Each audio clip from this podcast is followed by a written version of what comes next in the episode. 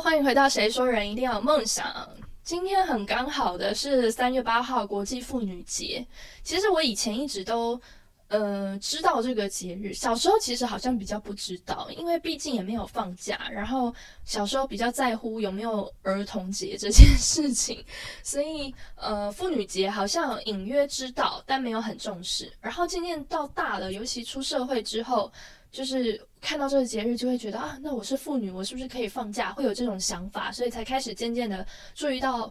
呃，妇女节。然后再加上这几年，就是从应该是从淘宝开始流行起来吧，就是到这天，网络上的一些网拍呀，然后网购平台呀，就是在这天可能会有一些行销手法会大促销，所以渐渐的我就以为这又是一个。嗯，商人赚钱想出来的节日，或者是说商人为了赚钱，把一个很小的一个节日去，嗯，就是把它用的很很盛大，然后很把它放大这样子。毕竟三月八号的这个三八呢，在中文里刚好又是有意思的，我就觉得哦，这这很像什么，你知道吗？这很像双十一，就是他们觉得双十一是一一嘛，就觉得好像很就是单身。才有这样子的节日，所以三八妇女节，我就觉得啊，这是不是又是一个因为谐音梗啊，或者是什么去呃想出来的节日？但后来我查了资料，才发现原来妇女节是真的很有意义的节日，而且妇女节已经存在在这个世界上，而且它叫国际妇女节哦，它存在在国际上已经超过一世纪了。所以今天呢，就是要来跟大家分享一下妇女节的由来，然后以及如何变成国际性的节日。根据联合国资料，就是妇女节呢，它是由北美和欧洲在二十世纪初发起的一连串劳工运动中演变而来的。就是最一开始，就是没有完全是因为哦要妇女的权益，还是嗯怎么讲，就是它不是完全的是因为。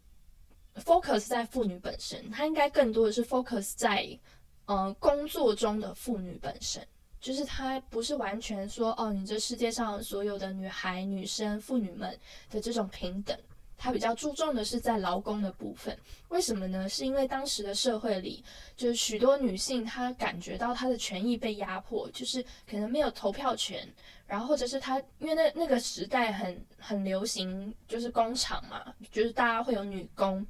那那个时候他们就发现，就是女生就会有同工不同酬的这种现象发生，所以就反映了女性当时就是她没有获得和男性有平等的对待。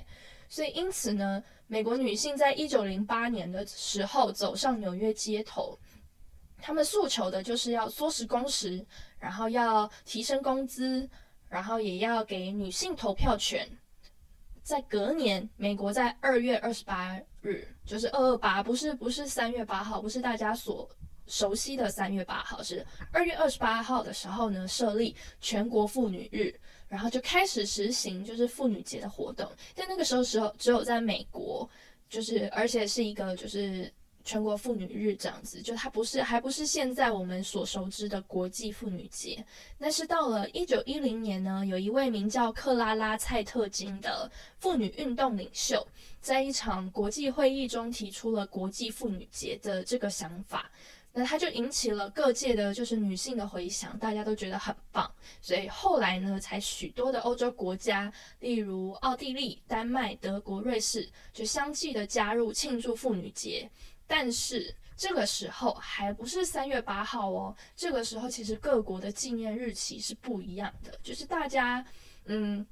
都有国际妇女节，但是每一个国家都有一些呃不一样的日期。那真正在三月八号的原因呢是。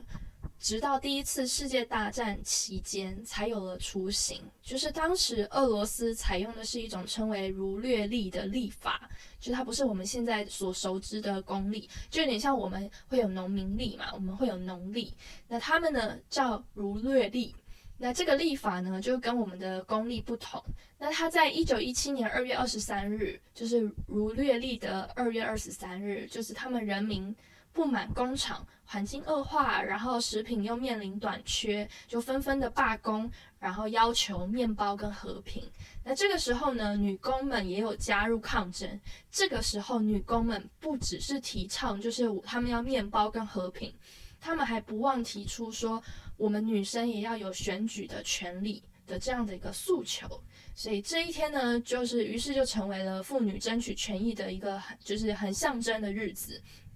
那呃，由于如略历二月二十三日换算成公历的话，是在三月八号这一天，所以呢，各国之间就是将妇女节定在三月八号的这样的一个共识是在这个时候产生的，就是一九七五年三月八日，联合国首次庆祝妇女节，然后三月八日呢就正正式的确立成为国际妇女节。所以其实最一开始三月八号妇女节的这样子的一个。呃，形式跟印象跟日期是从俄罗斯俄罗斯开始的。那这个日子呢，一九七五年，就是联合国正式确认之前，庆祝的地区其实主要是社会主义国家。在台湾，三月八日妇女节其实也是曾经是法定假日哦。不知道大家有没有足够的年纪过到这个假日？因为从我查的资料来看的话，是一九九四年以前，它是一个。就是法定假日，就是妇女可以放假。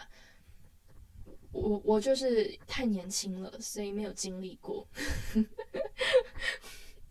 所以呢，嗯，后来就是考量为什么没有了，现在没有了的原因，是因为后来就是考量妇女节。它只有女性会放假，那它可能会影响一些公家机关啊，或者是民间企业的一些运作，因为其他人不放假嘛，所以你的一些案子啊，你的一些就是跟客户的联络啊，或者什么，其实都还是要继续，因为你的客户可能是男生，他没有放假，所以呢，就是因因为这样子，再加上他们觉得后面就是四月初的时候儿童节放假的孩，就是小孩。他们也要有家人陪伴啊，也要有家人照顾，所以后来就觉得说，哦，那那跟儿童节合并在一起，就是刚好可以让呃放假的妇女们可以照顾小孩。但其实那个时候啊，嗯，就是合并假期的初衷是说，就是想要让大家生活更便利，然后小孩是得到应有的照顾跟保护。但是其实也有引起反弹声浪，因为大家就会觉得说。呃，就是怎么叫妇幼节？然后为什么我们放就是妇女放假了回还是要回家照顾小孩？不是真的放假，因为大家会觉得说照顾小孩也是一件很累的事情啊，所以大家就会开始有反应的这种声音出来。但其实本来呢，内政部他们去合并这个，他没有把它称之为妇幼节哦，妇幼节反而其实是民间。渐渐流传的一种说法，其实最一开始他们的节日的名称是妇女节、儿童节合并日，就是他只是这样子把它合并在一起，但他没有简称为这叫妇幼节。但是大家还是很反弹嘛，所以后来大家就说，哦，那就就是就不要说同一天，就儿童节还是儿童节，就没有妇幼节这件事情。那三月八号还是呃国际妇妇女节。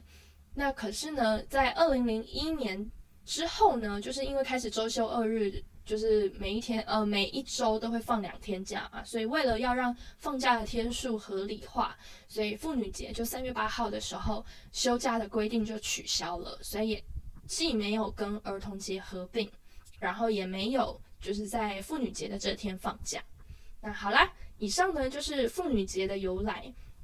虽然现在妇女节是不放假了，但是我依然还是觉得这是一个非常重要的日子，就是一个节日，去提醒大家说，呃，提醒大家，提醒自己，提醒妇女们，我们还是这个社会、这个家庭很重要的一员。尽管现在社会或家庭里面或多或少可能依然还是存在着一些性别歧视、一些性别的刻板印象。像我在家，就有时候我跟父母聊天的时候，他们还是会说出一些些。嗯，刻板印象的话，我都会立刻纠正，就是我会立刻去去讲另外一个方法，就是让他们觉得说，哦，不应该这么去想女生，或不应该去这样子去约束女生。那不管他们是不是可以有办法立刻认同，也要永远不厌其烦的去表达，因为你要坚信，你要相信，有一天他们会有所改变的。所以，不管是什么性别，我们都要在呃自己可以的范围内去保护自己的权益跟平等，用坚定还有不妥协的心去面对依然没有那么完美的世界。最后呢，就祝所有女孩们妇女节快乐！我们就下次空中再见喽，拜拜。